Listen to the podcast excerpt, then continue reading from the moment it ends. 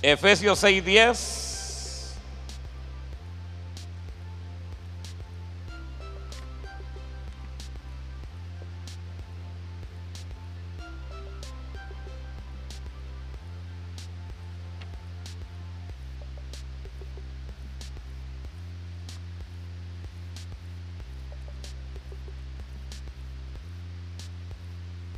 Efesios capítulo 6, verso 10.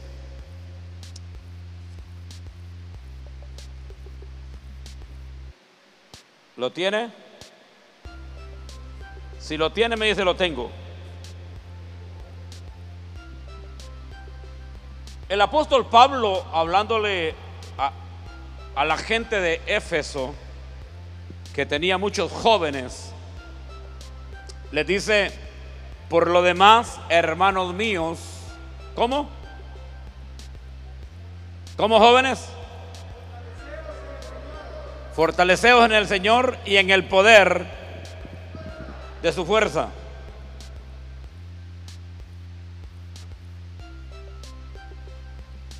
Todos como seres humanos en la tierra tenemos debilidades. Puede ser una debilidad moral, puede ser una debilidad económica, física, o puede ser una debilidad entre la relación de padres-hijos o hijos y padres.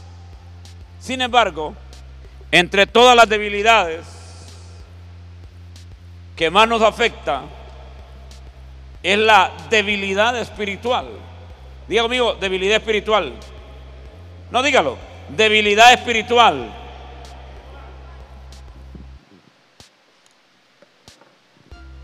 Cuando el apóstol Pablo aconsejaba fortalecerse en el Señor y en el poder de su fuerza, estaba directamente aconsejando buscar de Dios, porque las debilidades que detenían a la gente de aquel tiempo, y son las debilidades que afectan a los de este tiempo, son las debilidades espirituales.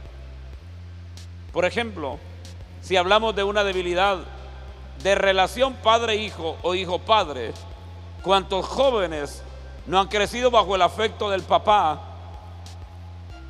No porque no lo tengan, sino porque el padre por su trabajo no tiene tiempo o no atiende al hijo o a la hija cuando éste en su momento difícil está pidiendo ayuda. Los jóvenes de todos los tiempos, no solamente de este tiempo, no piden ayuda diciendo, ayuda, ayuda. La mayor parte de las veces los jóvenes experimentan como una rebelión o una desobediencia. Y aunque no es rebelión ni desobediencia, porque lo que están haciendo es llamando la atención o diciendo, papá, ayúdame, o papá, te necesito, o papá, no la estoy pasando bien. Y aquí es importante entender el lenguaje en los jóvenes. Los que ahora somos adultos, un día fuimos jóvenes. Y cuando miro la juventud de este tiempo me doy cuenta que sigue siendo de la misma manera como el joven eh, quiere llamar la atención o quiere atraer la atención de su papá o de su mamá.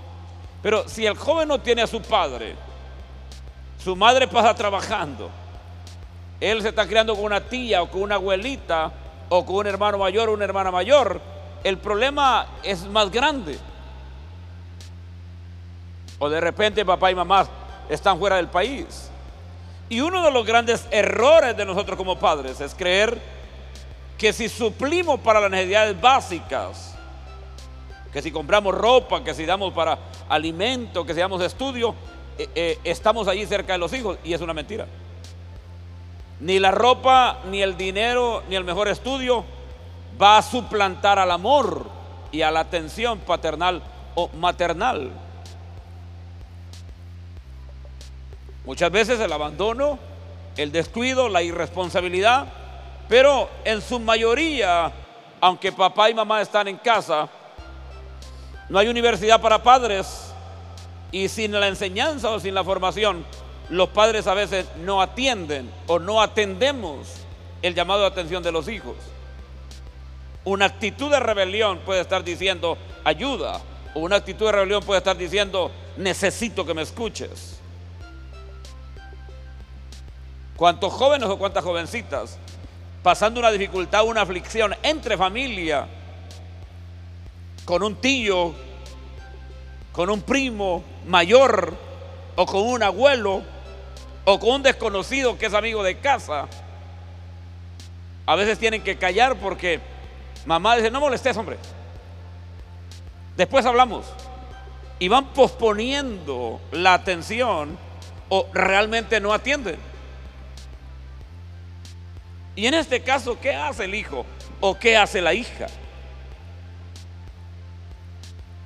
Muchas veces se busca ayuda afuera y es el peor lugar, porque se van a encontrar con gente que no quiere ayudarles, quiere aprovecharse del momento o quiere aprovecharse de la debilidad que están pasando o de la situación o del problema que están viviendo. Y ahí vienen los fracasos, no solo en las mujeres, también en los, en los jovencitos. O lo inducen a un camino incorrecto o lo aconsejan mal. Entonces Pablo decía, y voy a parafrasearlo, fortalezcanse en el Señor, en el poder de su fuerza.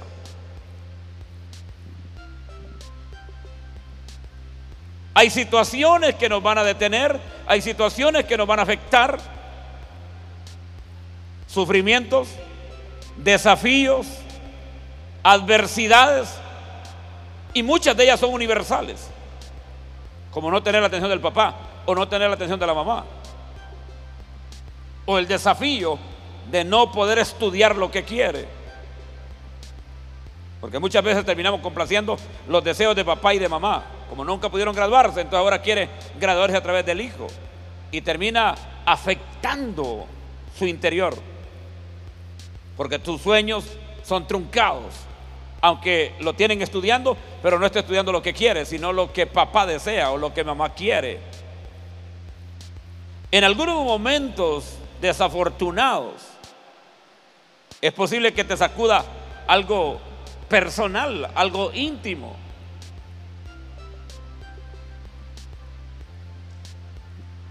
Aunque estamos en pleno siglo XXI, Muchas jovencitas llegan a 15, 16 años y no saben absolutamente nada de lo que es la menstruación o el periodo menstrual. Y si mamá no tuvo eh, el tiempo o nadie la aconsejó a ella, cree que por intuición su hija tiene que saber.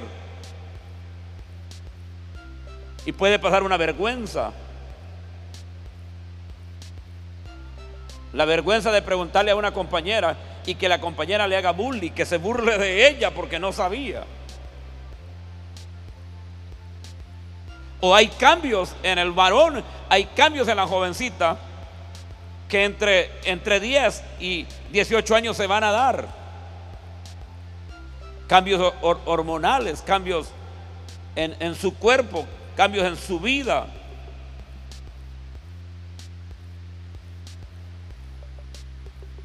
Y si no tiene allí a papá, si no tiene a mamá, si no tiene el consejo, si no tiene la atención, eso puede afectarle, eso puede dañarle.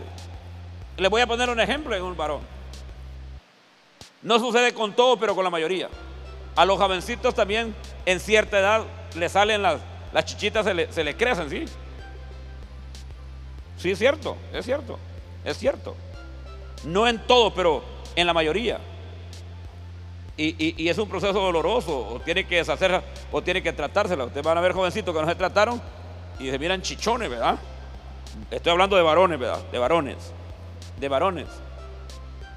Pero si no tiene a quien contarle, si no tiene a quien eh, eh, pedirle ayuda, si no tiene a quien buscar para que lo atienda, y viviendo toda la burla de sus compañeros, Porque todo hijo desea que su papá lo defienda o que por lo menos mamá vaya a dirección. Y esas situaciones se van anidando, se van grabando en el interior del corazón. Y crecemos afectados. Me acuerdo que tenía un primo que parecía amable, ¿verdad? Y entonces empezó y, lo, lo, hacían pedazos en la escuela, chichones, decían chichones. Y él no tenía confianza con su mamá.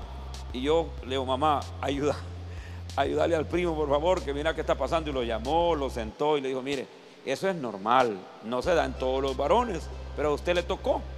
Lo que tiene que hacer es deshacérselos.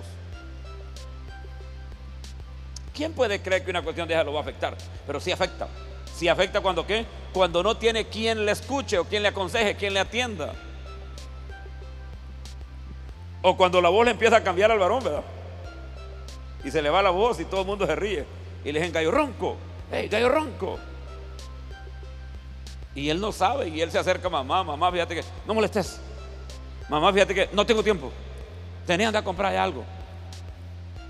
Y eso, eso, eso va causando una herida, un daño, un sufrimiento. Porque el afán en el padre, el afán en la madre, aunque lleva lo que necesita a casa, aunque tiene los recursos para ayudar, pero no tiene el tiempo para atender.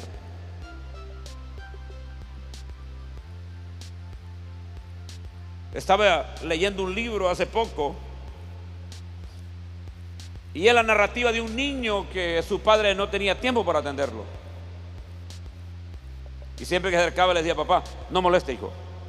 Papá, eh, después, papá, vengo cansado. Nunca lo podía atender. Y un día se acercó y le dijo, papá, ¿cuánto te pagan al día? Y el papá se dio vuelta y le dijo, mira hijo, eh, tengo que trabajar duro, pero me pagan tanto. Y el niño empezó a guardar de, lo de la mesada que le dan para la escuela. Y un día llegó cerca de su papá y le dijo, papá, quiero comprarte un día de tiempo para que me atiendas.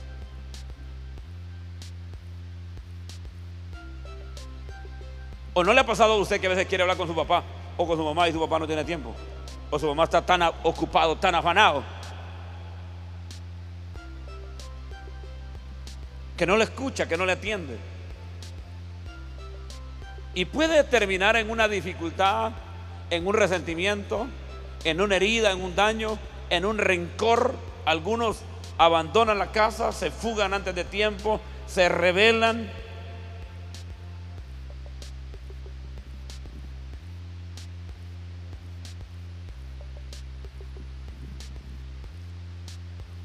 El daño también puede ser interno como la desconfianza en uno mismo o la desconfianza en los parientes o familiares, que nos pueden llevar a tomar malas decisiones, o el orgullo excesivo, o las adicciones. En el tiempo de la pandemia la mayor parte de los jóvenes se metieron de cabeza en el internet 11, 12, 1, 2 de la mañana jugando, porque no había que hacer encerrado en casa. Pero muchos se volvieron adictos a la tecnología. Y la tecnología no solamente, o la pantalla, sea de tu teléfono, de tu computadora o del televisor, no solamente afecta a tus ojos, también va tomando tu mente, te entorpece, te atonta. Yo no estoy hablando en sí del contenido de la tecnología, sino del uso excesivo de los aparatos tecnológicos. Está comprobado en Europa, eh, un 40% de los jóvenes están quedando sordos. Porque pasan todo el día con audífonos a todo volumen. Lo primero que noté cuando bajé fue que estaba exagerado de alto. O sea, afectaba, dolía demasiado. Porque no es el ruido, no es la bulla, es la melodía. ¿Y cuántas cosas se van uniendo, se van uniendo, que nos van dañando? No solamente la paternidad irresponsable, sino la falta de tiempo en la atención, las dificultades con las que tenemos que bregar. No todos los jóvenes viven las mismas situaciones, pero en cada situación que viven se requiere una atención especial o diferente. Cuando Pablo estaba diciendo a los e- efesios, fortaleceos en el Señor y en el poder de su fuerza. En otra versión dice, miren lo que dice, sean fuertes, no con su propia fuerza, sino en el poder del Señor. Manténganse fuertes. Hagan eco. Ayúdense en Él. Y yo quiero poner algunos ejemplos a jóvenes en la Biblia. En Josué capítulo 1, versos 6, 7 y 9. Josué era un pequeño muchacho. Josué 1, verso 6. Dice, esfuérzate y sé valiente. Le estaba hablando a un muchacho, esfuérzate y sé valiente. Es posible que usted diga, pero yo no tengo fuerza. Bueno, en esa fuerza que no tiene, esfuérzate. Sea valiente. Porque le dice, porque tú repartirás a este pueblo por heredar la tierra de la cual juré a sus padres que la daría a ellos. Le estaba dando una encomienda y era un pequeño muchacho. Verso 7 dice, solamente esfuérzate y sé muy valiente para cuidar de hacer conforme a toda la ley que mi siervo Moisés te mandó. No te apartes de ella ni a diestra ni a siniestra para que seas prosperado en todas las cosas que emprendas. Y el 9 dice lo siguiente, miren lo que es el 9. Mira que te mando. Se lo estaba hablando aquí a un joven. Diga conmigo, mira que te mando. Vamos jóvenes, quiero oírlo, coge energía que ustedes tienen. Mira que te mando. Que te esfuerces y seas valiente. No temas ni desmayes, porque Jehová tu Dios estará contigo en donde quiera que vayas. Si tu padre no te atiende como debería, Dios siempre te va a atender. Si tu padre no tiene tiempo para ti, entonces refúgiate en Dios, busca a Dios, pídele a Él que te ayude. Y aquí es donde como equipo, como ministerio entramos. Vamos a dar todo un cambio al trato de los jóvenes. De hecho, parte del proyecto lleva una cancha multibusos techada, lleva una piscina, lleva un anfiteatro y una sala de juegos, pero no juegos de, de internet. Hay una cantidad de juegos bonitos que los jóvenes pueden utilizar. Es todo un proyecto para que los jóvenes vengan, se comparta 30 minutos y tengan por lo menos una hora para disfrutar de las áreas recreativas. Porque no solamente se trata de compartir una palabra, sino de establecer relaciones, desarrollar trabajos de mesa redonda en equipos de 5, de 6, de 7, de 8, desarrollando capacidades, habilidades, destrezas.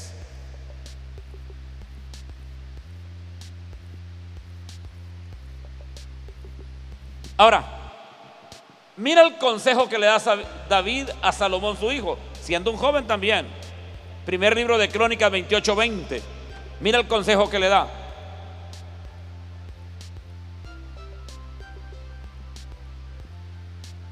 ¿Qué le dice? Dijo además David a Salomón su hijo. Miren lo que le dice.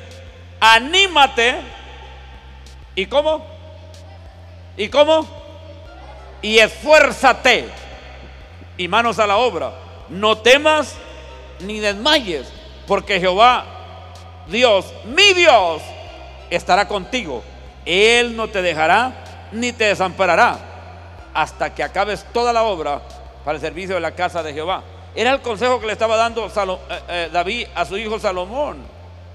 Ahora, un consejo más, un consejo más.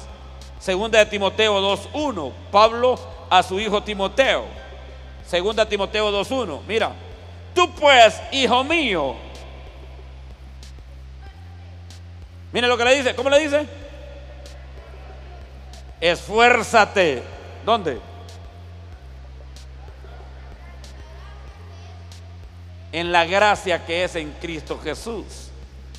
Ahora, si ustedes se dan cuenta, tanto el consejo hacia Josué como el consejo hacia Salomón y el consejo a Timoteo es esfuérzate, anímate. Y mientras estudiaba estas porciones, Porque los tres son jóvenes, tanto Josué como Salomón y Timoteo, son jóvenes.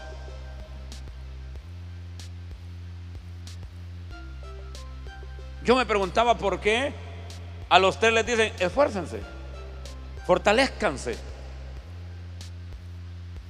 Aunque David le agrega, igual Pablo le agrega algunas cositas a Salomón y a Timoteo, Dios no te dejará, Dios no te desamparará, Él va a estar contigo.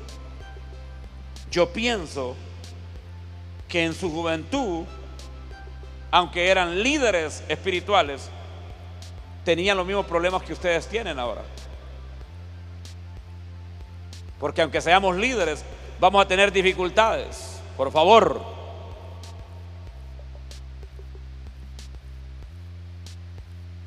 Vamos a tener dificultades. Vamos a tener aflicciones. Se van a dar situaciones difíciles. Ahora, ¿qué hacer cuando te sientes débil? ¿Qué hacer cuando tienes problemas?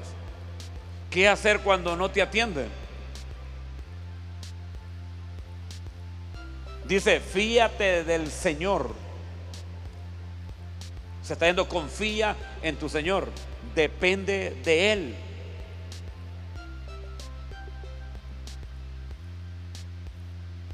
Yo no sé cuántos de ustedes no, no han crecido con su papá. Levante la mano los que no han crecido con papá, solo con mamá. Levante la mano. Tres, cuatro, cinco, seis. Levante la mano allá. Siete, 8, 9, 10, 11, que no han crecido con su papá. El padre afirma, pero ¿cuántos han crecido con su papá en la casa? Pero es como que no estuviera. Levanta la mano.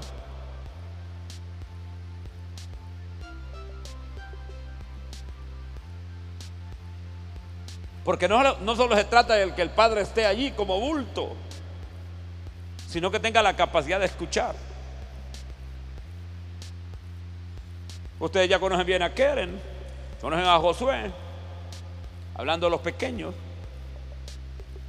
Keren tiene una, una cualidad, y yo le puse atención desde el principio, que cuando me habla, yo tengo que estarla mirando a los ojos.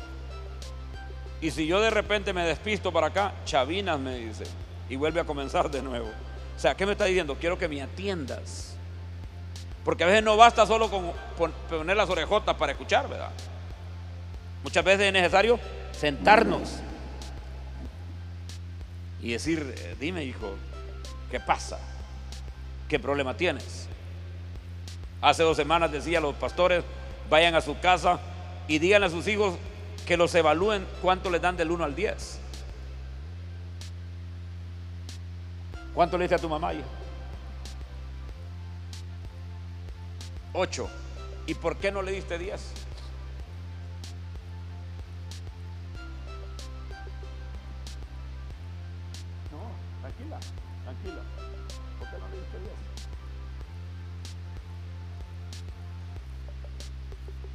Josué me dio ocho. Y allí mismo le dije, hijo, ¿y por qué no diez?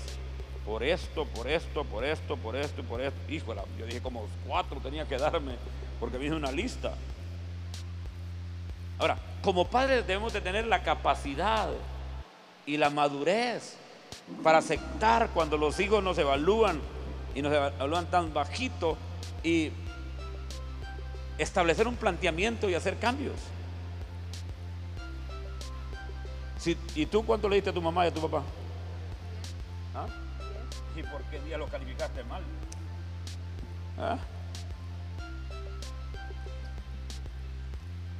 Difícilmente un padre va a sacar una calificación de 10. Tal vez exagerado 8. A menos que queramos engañar a los padres. ¿va? Y quieren cuando me diste como 6 me diste, ¿va? Seis. Seis me dio. Yo le dije, ¿por qué no días? Porque me dijo, porque necesitas pasar más tiempo con nosotros. Ahora, no puedo ser ni orgulloso ni petulante en decir, pero yo soy pastor. No, no, no, no. No. Una cosa es el pastor y otra cosa es el padre. Y aquí no necesitamos humildad y sencillez para reconocer y aceptar que si hemos fallado podemos cambiar que si hemos cometido errores tenemos que hacer cambios. Lo terrible es que no hagamos cambios.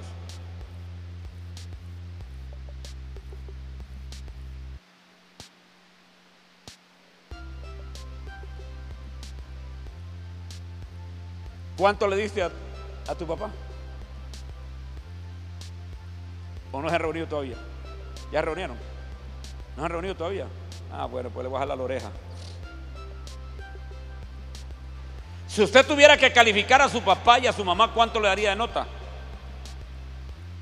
¿Cuánto le darías a, a tu papá? ¿Sí? Un 8. ¿Y a tu mamá?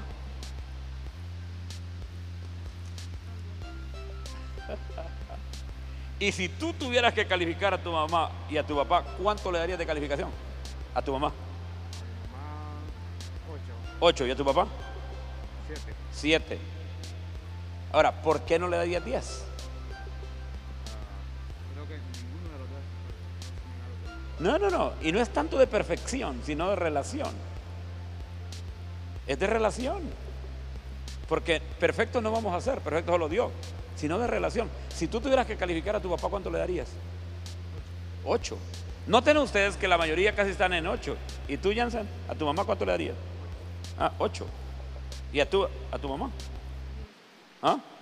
No, tú, tú todavía no, entiendes de qué estoy hablando. No se trata de premiar, porque yo soy el pastor general y estoy desnudando mi corazón. Yo podría decir, miren, mi hijo me dio 11 y el otro me dio 12. No, no, uno me dio 8 y el otro me dio 6. Y yo hubiese preguntado si me daban una nota más alta, eh, eh, lo que están haciendo no es correcto, porque somos seres humanos y necesitamos ser humildes y sencillos y reconocer que hay áreas que tenemos que cambiar. Y todo eso que usted no logra alcanzar, debería escribirlo en una libreta para que cuando se convierta en padre y madre, usted no cometa los mismos errores. Porque lo más terrible es que volvamos a repetir el patrón conductual, el mismo error, la misma dificultad. Seguimos repitiendo de manera conductual los mismos errores de generación en generación.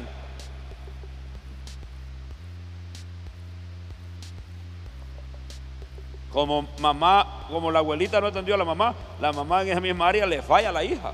¿Por qué? Porque eso fue lo que aprendió. Ahora, en esta posición ustedes tienen la ventaja de poder hacer correcciones y decir todo lo que yo, a mí me faltó, no le va a faltar a mis hijos. Voy a corregir. No estoy hablando de dinero, porque el dinero no puede suplantar el amor. El dinero, el dinero no puede sustituir el amor.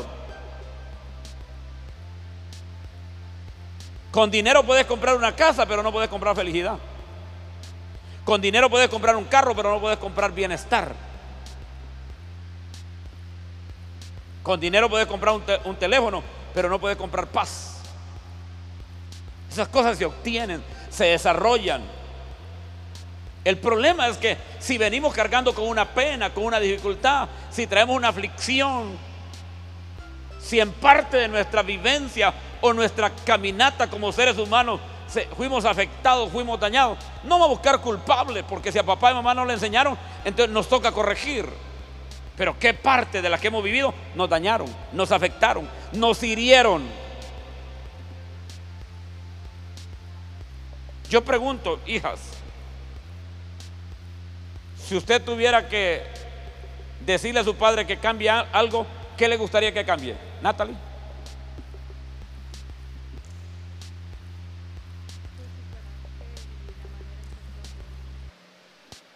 Carácter y manera de afectuosa con ella.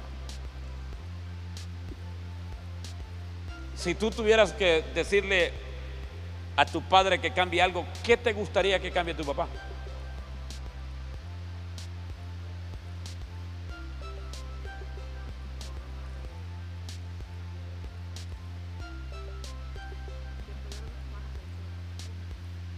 Sí, atención. Que pongamos atención. Si tú tuvieras que decirle a tu padre que lo cambie, ¿qué le pedirías que cambie?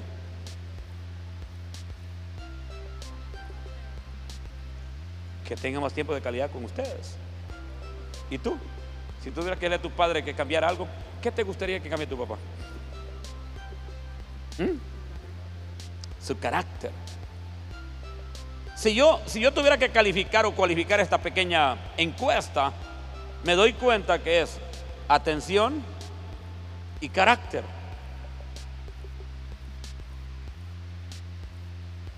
No necesitamos gritarle a los hijos para que obedezcan, porque no son sordos, ¿cierto? ¿Verdad que no? Pero yo nunca pude entender por qué le gritaban a uno. Vení para acá. Entonces, escuchen esto. Llega un momento cuando el hijo, si no le grita, no obedece. Tienen que gritarle. Es como cuando regaña al perro, va. Hey, tú tiráis. Usted le grita, tú tiráis tú tiráis viene corriendo porque lo regañaron. Si tú tuvieras que decirle a tu padre que cambiara algo, ¿qué te gustaría que tu padre cambie? Que pusiera más atención. Eh, entonces, noten ustedes, y, y les aseguro que me voy con todas, y me van a decir carácter, atención. Ahora, definamos qué, es, qué entienden por carácter. Porque estoy seguro que cuando hablan de carácter me están hablando de muy enojados o muy así duros. Y eso no es carácter. El carácter tiene que ver con otras cosas. Es el fundamento, es la base del hombre o de la mujer. Es su actitud, su forma de tratar. ¿Por qué el hombre es tan pedante? Yo miro, lo, yo miro los, lo- el comportamiento humano. Me gusta estudiar el comportamiento de las personas. Me gusta estudiar. 5 o 10 minutos yo puedo evaluar cuál es su comportamiento. Pero me doy cuenta que las actitudes que muestran un joven son producto de las debilidades. O de las áreas donde es más débil, donde no fue fortalecido. Un joven trata de mostrar que es fuerte y que es duro porque no tuvo ese afecto de fortaleza, de sustento, que lo haga estable. Entonces solamente es una cáscara. Él muestra así como que es el mero macho y que es fuerte y toda cuestión, pero no es cierto. Adentro lleva un niño que está llorando y que está diciendo, Mayday, Mayday, ayuda, ayuda. Solamente la fachada. Y tu corazón y mi corazón no fueron diseñados para ser dañados. Tu corazón y mi corazón fueron diseñados para qué? Para ser llenos de amor, de paz, de atención, de cariño. Y esto grábenselo para cuando establezcan sus hogares. Practiquen la comunicación en, en la cantidad más grande que puedan. La comunicación entre padre e hijo, entre madre e hijo. Pero más que hablar la mamá, debe escuchar. Porque a veces hablando y hablando no dejan escuchar a la hija. O cuando logra hablar, termina enojada. Y escuchar significa escuchar, callarse y escuchar. Que haya una buena comunicación. Pero, pero arriba de la buena comunicación, de ser afectuosos, expresivos. Te amo, hija. Eres importante para mí. Cuán orgulloso me siento de tenerte. Eres una gran hija. Afirmar. La afirmación nos vuelve estables. Pero la palabra no sirve para nada. Que qué desgracia, qué hija la que tengo. Que mira y empiezan a comparar con la hija de, de doña Julana. ¿Cierto? Ahora, voy a cambiar. Si tuvieras que pedirle a tu madre que cambiara algo, ¿qué te gustaría que cambiara tu mamá? Que pasara más tiempo contigo. ¿Y tú? ¿Qué te gustaría cambiar de tu mamá? Ya esto es delicado, no sabe. Yencita, si tuvieras que cambiar algo en tu mamá, ¿qué te gustaría cambiar en tu mamá? El carácter. Me voy a cambiar. Me voy a cambiar por aquí. Me voy a cambiar. Si tuvieras que cambiar o pudieras cambiar algo en tu madre, ¿qué te gustaría cambiar? El carácter. ¿Y tú? El carácter. ¿Y tú? Su forma de actuar. ¿En qué?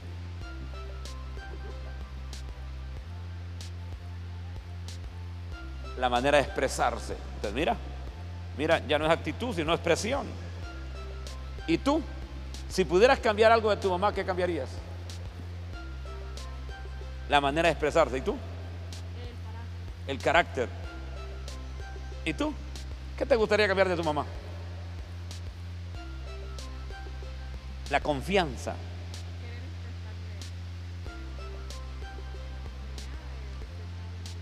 Más de oportunidad de expresión. ¿Y tú qué te gustaría cambiar? ¿Mm? Es muy exagerada. De verdad.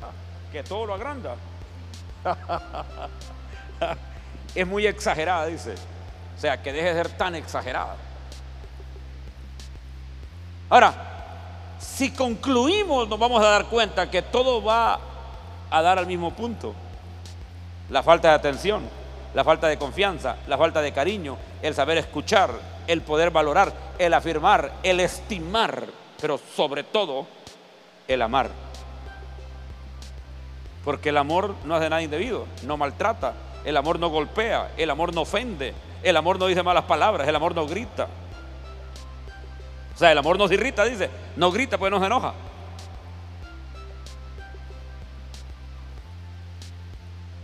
Es más fácil que el hijo o la hija escuche cuando se le habla con palabras dulces a que escuche cuando se le grita y se le dice malas palabras.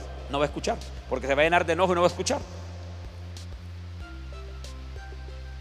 Y venimos cargando esas situaciones, venimos cargando esos problemas, venimos cargando en el corazón esas dificultades. Si tú pudieras cambiar en tu madre algo, ¿qué te gustaría cambiar?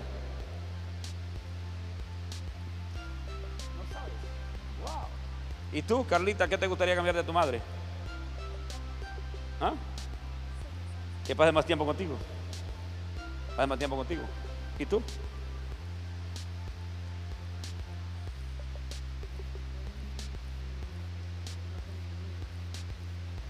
Pero algo que, quisieras cambiar de tu mamá.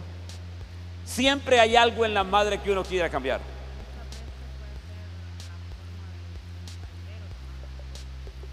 Comprensión. La comprensión.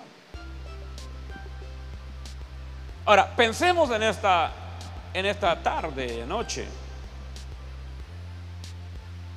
¿De qué manera podemos incidir en ese cambio? Yo no lo voy a mencionar, pero, pero, o no voy a decir qué es, pero lo voy a mencionar. Yo estaba mirando cómo mi hija negoció con su mamá. Y eso trajo armonía. A veces tenemos, tenemos que ser inteligentes, porque ustedes son inteligentes. Son muy inteligentes. Pero hay que aprender a negociar. Bueno, mamá, mira, deja de, gritarme tanto, deja de regañarme tanto y voy a, voy a ayudarte más en esta área. O sea, tenemos que negociar. ¿Se escucha, ¿Se escucha feo eso? Sí, se escucha feo, pero se vale. Sí se vale.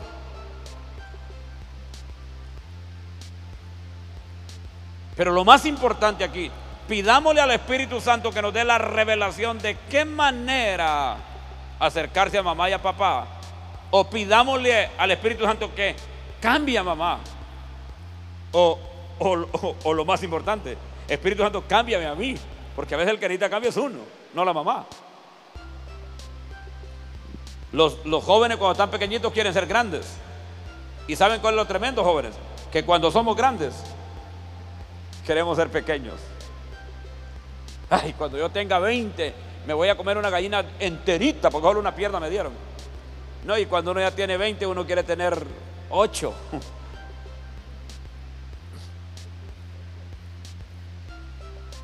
Yo llegué a pensar que yo llegué a pensar que las gallinas no tenían pierna porque siempre me daban alas.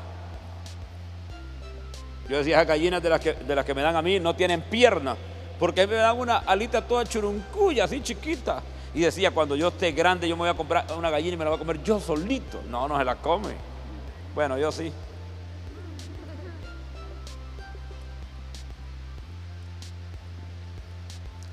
Si crecemos con esas heridas, con esos daños, si crecemos con esos problemas en el corazón, los más afectados vamos a ser nosotros. Primero, no logramos desarrollarnos. Segundo, no logramos abrirnos campo. Pero lo, tercero y lo más difícil es que en ningún lugar cabemos. Porque vamos sangrando, donde quiera que vamos, vamos sangrando, vamos llorando, vamos quejándonos, vamos lamentándonos. Entonces, aquí el único camino que nos queda es acercarnos a Dios para que Él nos fortalezca, para que Él nos sane, para que Él nos sustente. Y ese era el consejo de Pablo, y era el mismo consejo de, de- David, y era el mismo consejo de Dios a Josué. Fortalécete, afírmate, resiste, párate. En otras palabras, busca de Dios para que Él te sane, te consuele. Porque necesitamos ser sanados en esa herida, en ese daño.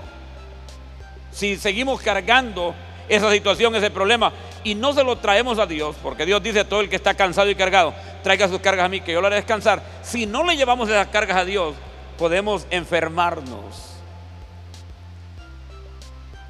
Cuando venimos cargando una herida, un resentimiento, un daño, eso puede afectar nuestra relación con los demás. Eso puede dañar nuestra eh, autoestima. Puede afectar nuestros pensamientos. Y ahí le damos cabida al espíritu de suicidio, de pensar que no valemos nada, que no servimos, que nadie nos ama, que para qué nacimos, que mejor no hubiéramos nacido. Y empieza el reclamo, no a, nosotros y no a Dios. ¿Por qué nací en esta tierra? Bueno, con esa herida no importa en qué tierra hubieras nacido, en Japón, en Estados Unidos, en Holanda, la misma situación te estuviera pasando. Aquí la solución es venir a Cristo, que Él nos sane, que Él nos sustente, que Él nos ayude, que Él nos levante. Porque son problemas en la mente, en el corazón, que nos hieren, que nos dañan, que nos afectan.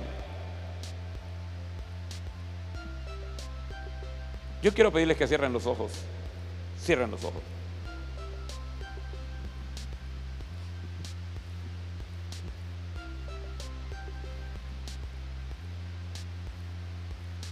Yo no sé cuántos de ustedes están afectados, están dañados. Yo no sé cuántos están heridos. Sé que algunos tuvieron miedo en hablar y hablaban entre dientes, ¿verdad? Gracias a Dios que yo eh, soy arqueólogo y, me ayuda también eh, a, a descifrar. Pero eso lo que me dice es que no tienen la seguridad de hablar o tienen miedo de hablar.